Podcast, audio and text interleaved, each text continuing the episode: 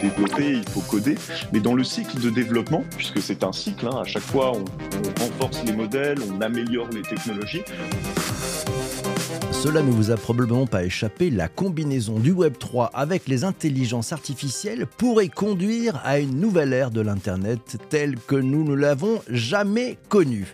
L'IA, c'est certain, va jouer un rôle important dans la création des mondes virtuels du Web 3, en aidant notamment à la conception des environnements, à la création de scénarios et de quêtes euh, plus personnalisées et plus interactives. Et du côté des utilisateurs, de vous, de moi et de nous tous, les technologies de l'IA, telles que nous la reconnaissance faciale et la modélisation 3D, vont nous permettre de créer des avatars qui nous ressemblent de manière plus réaliste et plus détaillée et vont nous offrir peut-être des super pouvoirs que nous n'avions jamais imaginés. Web3 et IA, la rencontre tant attendue. Pour en savoir plus et bien comprendre, j'ai invité dans ce nouvel épisode du podcast Le Web3 Café Paul Mougineau, cofondateur de Ben Builders. Bonjour Paul. Bonjour PPC, très heureux d'être euh, ici parmi vous aujourd'hui. Eh ben moi aussi, ça fait vraiment plaisir de te retrouver ce matin à la fraîche avec un café dans la main. Je sais que ce sujet t'est très cher. Est-ce que tu pourrais nous expliquer pourquoi il est si important pour toi? Pour une raison très simple, c'est que euh, depuis de nombreuses années, euh, je travaille beaucoup avec l'intelligence artificielle, qui est pour moi la technologie évidemment la plus profonde avec le plus de ramifications, d'implications business, notamment euh, du moment. Et, euh, et, ce que permet euh, de, faire l'intelligence artificielle est tout simplement fantastique, puisqu'on peut segmenter des informations en très grand volume sur des critères complexes, on peut faire de la prédiction au sens large, et puis bien sûr, il y a cette capacité générative qui désormais nous enthousiasme toutes et tous, notamment parce que les interfaces ont émergé. Et en face de ça, on a ce qu'on appelle le Web 3, qui est euh, euh, un ensemble aussi de technologies qui permet de ajouter de nouveaux usages euh, à Internet, notamment un usage transactionnel très fort qui utilise directement le réseau. Et donc, ce qui est très excitant, c'est de voir ce qu'on peut faire quand on combine ces deux technologies très importantes. Là, tu nous ouvres des champs assez magiques. Hein on va face à la créativité. quand, on, quand on parle de, Web 3 et, d'intelligence artificielle, quels sont les, les grands enjeux qu'on a en face de nous? Alors, c'est vrai qu'on pourrait en parler euh, pendant des heures tant euh, ces technologies sont riches. Si on devait en, citer euh, trois, trois vraiment enjeux majeurs, je dirais que le premier, c'est tout simplement, et tu vas peut-être être déçu, c'est la combinaison de ces deux technologies elles-mêmes il faut reconnaître que euh, euh, les compétences et euh, les, usages de l'intelligence artificielle et du Web3 sont encore assez différents. Et jusqu'à présent, la combinaison de ces deux technologies est encore un tout petit peu rare. il y a quelques projets pionniers qui combinent nativement intelligence artificielle et, et Web3. Un exemple dont peut-être les, auditeurs ont entendu parler est le projet artistique Boto, dont notamment euh, que notamment l'artiste Mario Klingemann a aidé à, développer. Euh, Boto, c'est euh, une, une, plateforme qui chaque jour euh, génère un ensemble de, d'œuvres, entre guillemets, donc euh, par intelligence artificielle, et ensuite euh, par un système de, de, droit de vote, donc régi par des tokens et donc par des technologies Web3, les usagers vont voter pour leurs œuvres préférées. et donc ensuite, l'œuvre qui, gagne cette espèce de tournoi va être vendue aux enchères, toujours sous forme de NFT, donc en utilisant d'autres outils de la blockchain. et les, les résultats de cette enchère vont servir à euh, racheter les tokens qui donnent les droits de vote et créer un système un peu vertueux d'appréciation de la, valeur. C'est un exemple d'usage euh, qui est encore un exemple très artistique, très expérimental plus proche de nous, plus proche du business dans cette partie combinaison, on a euh, par exemple des agences de presse qui aujourd'hui commencent à utiliser euh, des outils qui permettent de détecter si euh, des images ont été euh, générées par intelligence artificielle à des fins d'éviter les deepfakes, d'éviter voilà les fausses informations. Et en même temps, dans le même temps, leurs photographes donc qui sont qui travaillent pour eux, qui sont entre guillemets assermentés, elles commencent à authentifier à la volée leurs photos presque parfois même sur le lieu des événements en live, etc., pour certifier le fait, en utilisant la blockchain, que ces photos ont bien été prises sur place. Donc c'est un exemple de combinaison de ces deux technologies très proches à l'intérieur d'une même entreprise. Donc ça, c'est le premier sujet. Deuxième sujet, c'est la personnalisation. Donc ça, on pourra y revenir, mais aujourd'hui, les, les outils d'IA euh, qu'on utilise et parfois même les outils Web3, les smart contracts qu'on utilise sont euh, développés par des grandes plateformes, des, grands euh, acteurs de la technologie.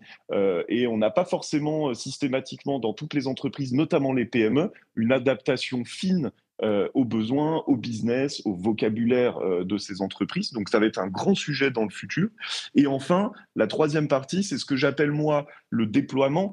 On peut l'appeler aussi euh, sous la forme de maîtrise de la structure de coûts. C'est de dire en fait ces technologies aujourd'hui elles sont très complexes. On est encore dans des phases de test hein, pour beaucoup d'entreprises. Je pense notamment à, l'IA générative. Et il faut savoir que dans beaucoup de cas, euh, puisque ces services sont souvent euh, fournis par des entreprises euh, voilà, qui, veulent acquérir rapidement beaucoup d'usagers. En fait, ces usagers ne payent pas forcément le vrai coût de ces technologies. Et donc, il faut faire attention au moment où on va déployer ces outils au sein de nos entreprises. Il va bien falloir maîtriser la, la structure de coût, bien l'étudier, parce que aujourd'hui, par exemple, dans l'IA, il y a beaucoup de domaines où on ne paye pas le vrai coût de l'intelligence artificielle. Et donc, attention quand on crée des technologies dessus.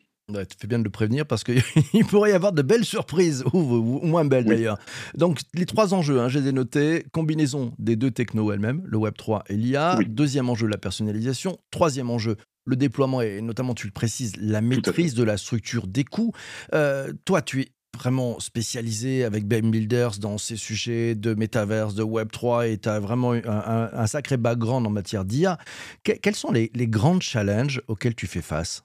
Chez Ben Builders, euh, nous sommes euh, en fait une entreprise qui aide euh, ses clients à s'implémenter, à s'implanter dans les univers virtuels. C'est tout un champ qui permet d'aller toucher de nouveaux usagers, d'interagir plus longuement avec eux et de manière souvent plus qualitative. Nous, notre enjeu, c'est que quand on déploie une expérience euh, virtuelle, donc euh, il faut s'imaginer, hein, c'est un petit peu euh, comme construire un bâtiment dans le, monde physique. Il faut aller acheter un terrain, le, préparer, créer des assets, des, modélisations 3D, etc. En fait, c'est toute une chaîne de valeur qui fait intervenir, entre guillemets, des corps de métier qui sont digitaux, mais qui ressemblent à des corps de métier qu'on peut avoir dans le monde réel.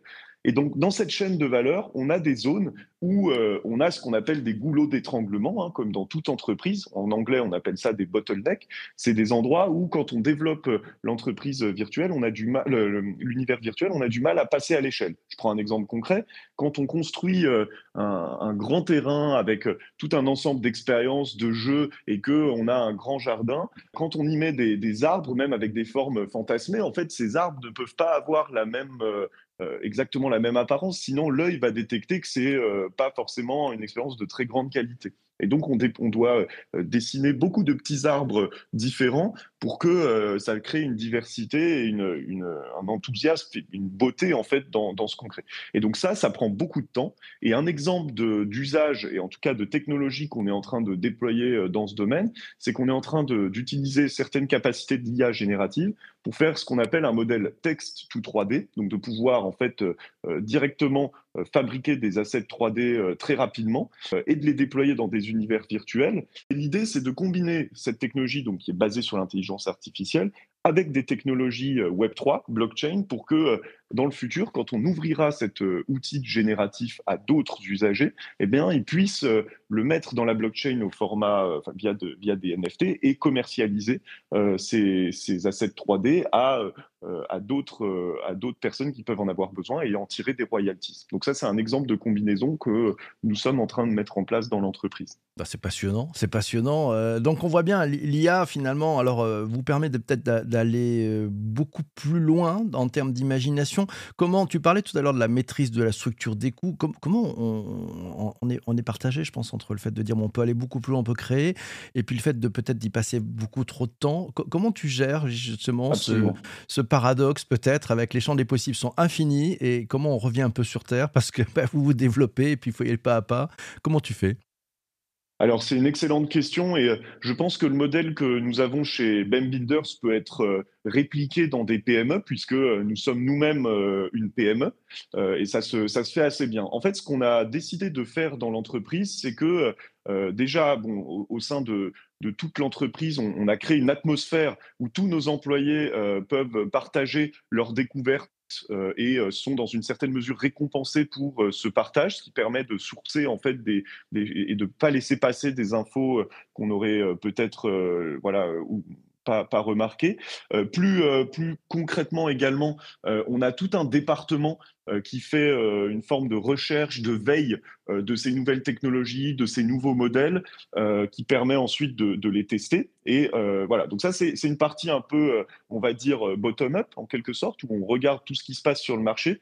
Mais le plus important, c'est que en fait, en, tant que PME, on repart toujours de nos besoins business. Donc, on, on identifie les besoins qu'on a, on se rend compte que ces besoins, dans certains cas, d'ailleurs pas dans tous, peuvent être réglés avec l'intelligence artificielle, peuvent être euh, euh, rendus plus euh, sécurisés ou la transaction peut être améliorée en utilisant une couche Web3. Et c'est seulement à ce moment-là qu'on se lance dans un développement. Et j'ai vu beaucoup de fois dans le passé souvent à très haut niveau, souvent au niveau euh, C-level, hum, des, des, des, patronnes, des patrons se dire Ouh là là, euh, l'intelligence artificielle, c'est une nouvelle technologie, euh, il faut absolument l'implémenter, sans forcément partir d'un besoin business très criant. Et c'est souvent là qu'on fait un peu des erreurs ou alors qu'on met en place des technologies qui ne servent pas trop. Donc voilà, toujours partir d'un besoin business, pour moi, ça paraît évident, mais le faire en, en vrai, c'est un peu comme les cours de management, c'est toujours, toujours pas évident. ouais, c'est pas facile de tomber, parce qu'on peut tomber facilement dans le miroir aux alouettes des nouvelles technologies extrêmement sexy, qui sont d'ailleurs bien, bien packagées pour ça, par celles et ceux qui les proposent. Euh, un, autre sujet qui moi m'intéresse beaucoup, c'est, on voit bien il y a cette convergence hein, des technologies Web 3, blockchain, euh, NFT et, et métaverse, et puis l'intelligence artificielle. Comment vous vous y prenez pour euh, arriver, je dirais, à mettre aussi ça dans une logique où ça puisse profiter à tous de manière très inclusive? En fait, euh, quand on déploie un, modèle euh, d'intelligence artificielle, euh, c'est pas seulement en fait un, travail, si je puis dire, d'ingénieur. Le, volet technique de l'intelligence artificielle et du Web 3 hein, également existe, bien sûr. À un moment donné, il faut, il faut développer, il faut coder, mais dans le cycle de développement, puisque c'est un cycle, hein, à chaque fois on, renforce les modèles, on améliore les technologies. Dans ce cycle, en fait, en grande partie interviennent d'une part les les acteurs, les, collaborateurs qui travaillent du côté euh, peut-être plus métier, peut-être plus business, et, euh, et ce, à tout niveau. Et euh, j'ai pu m'en rendre compte dans mes expériences professionnelles passées, puisque dans le passé, notamment, j'ai beaucoup travaillé pour l'entreprise Vente Privée, et avec mon équipe, on a mis en place tout un département autour de la fixation des prix, du pricing, qui faisait intervenir euh, beaucoup de, technologies d'intelligence artificielle et également, en fait, on avait mis en place une, blockchain privée. Euh, on pourra y revenir.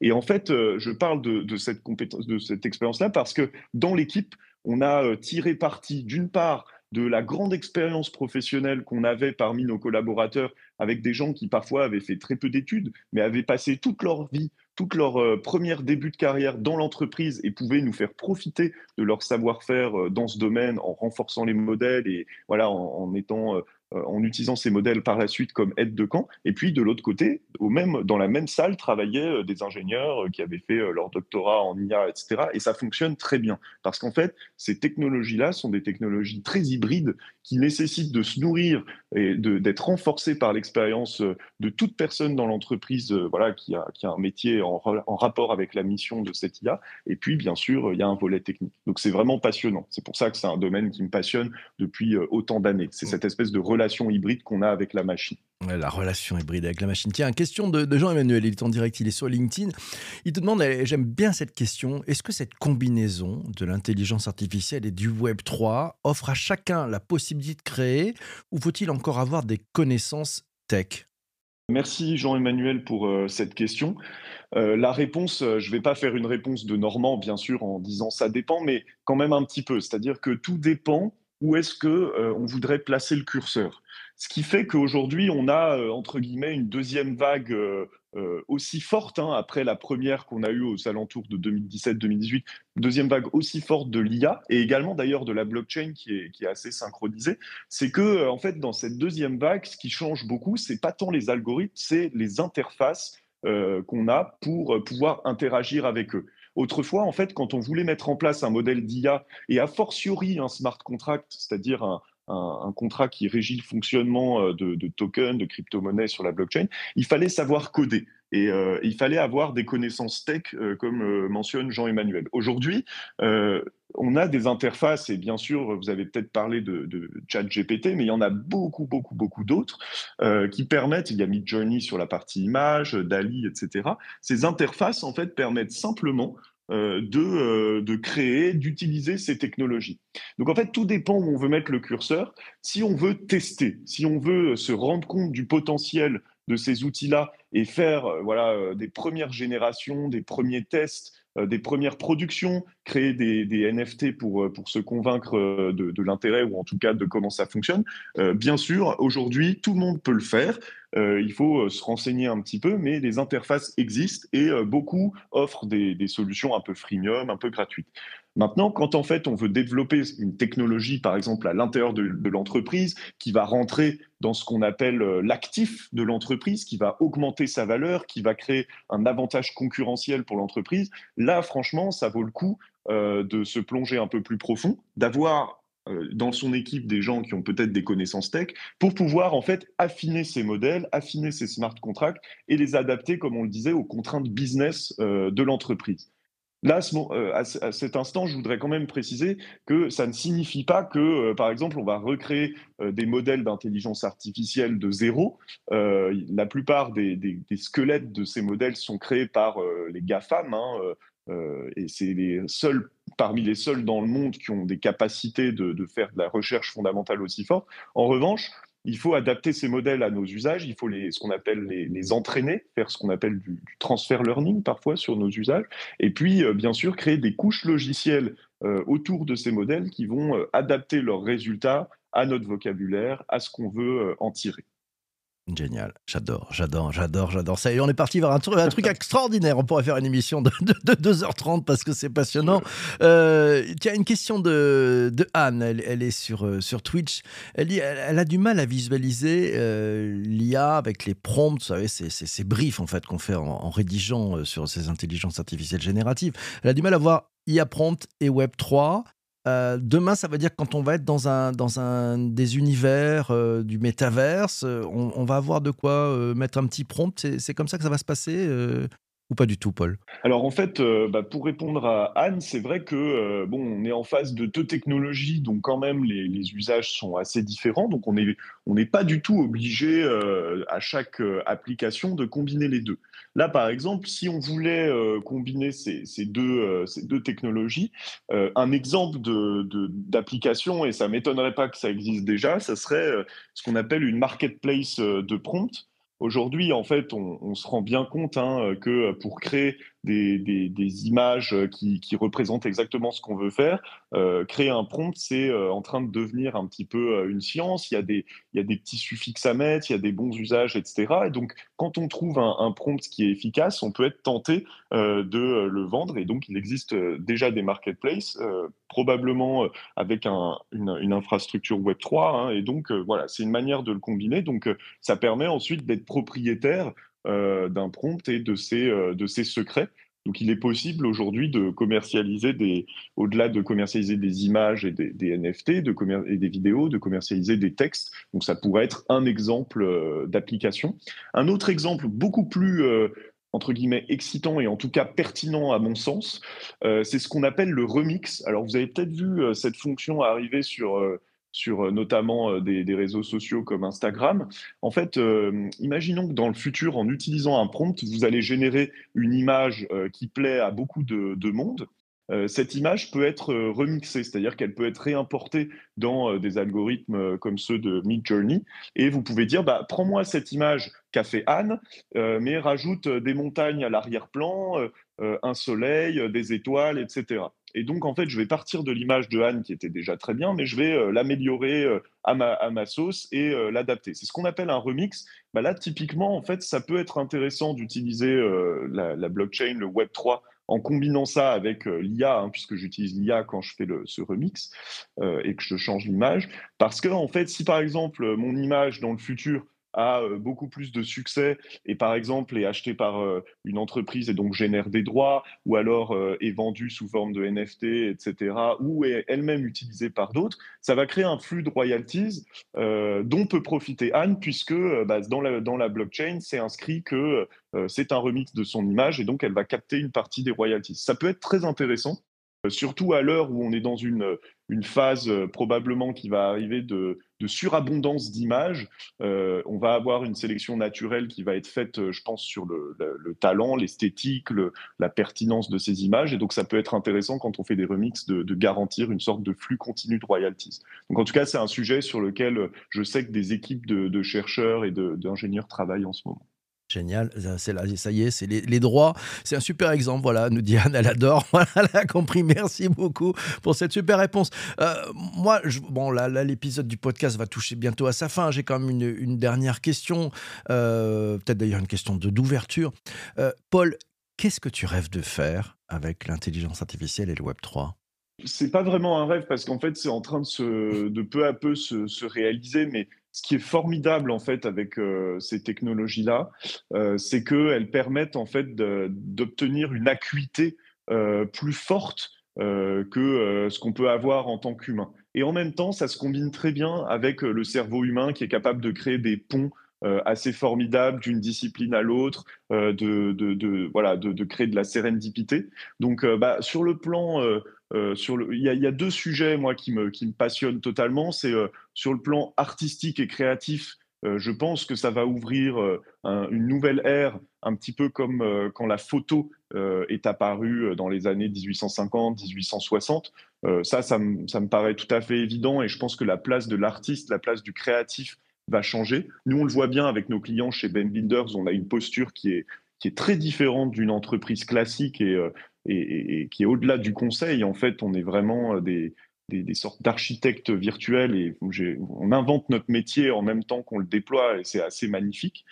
Euh, sur, le, sur le plan, euh, un autre plan qui est le plan médical, moi, je pense qu'on va avoir des, applications qui, sont en plein développement, hein, que je peux voir et qui sont juste fantastiques.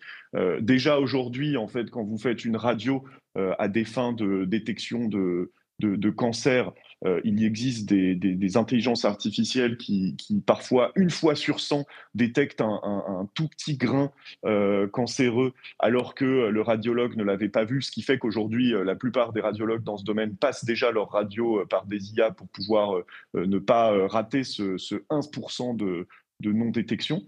Euh, donc ça, ça c'est assez, euh, assez magnifique et je pense que l'IA dans ce domaine euh, va beaucoup sauver des vies.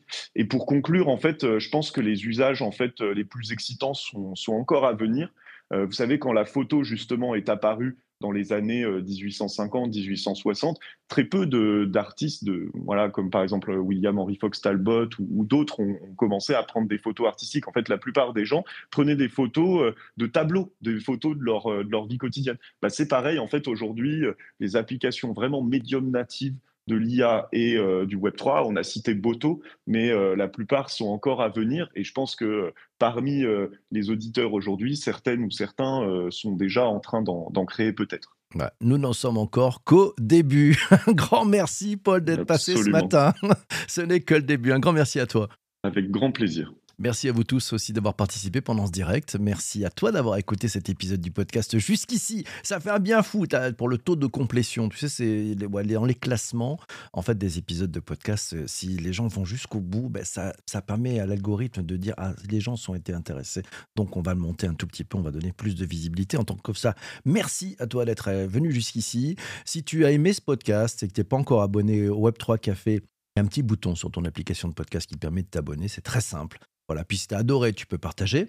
avec les tiens. Il y a aussi un bouton pour pouvoir partager euh, sur tes réseaux sociaux. Puis si tu veux mettre des étoiles pour la piste aux étoiles sur Apple Podcast ou Spotify, ainsi qu'un commentaire sur Apple, je souhaite une très belle journée, une très bonne écoute. On se retrouve très très vite pour un prochain épisode. D'ici là, porte-toi bien et surtout, surtout, surtout, fais-toi plaisir. Ciao, ciao, ciao.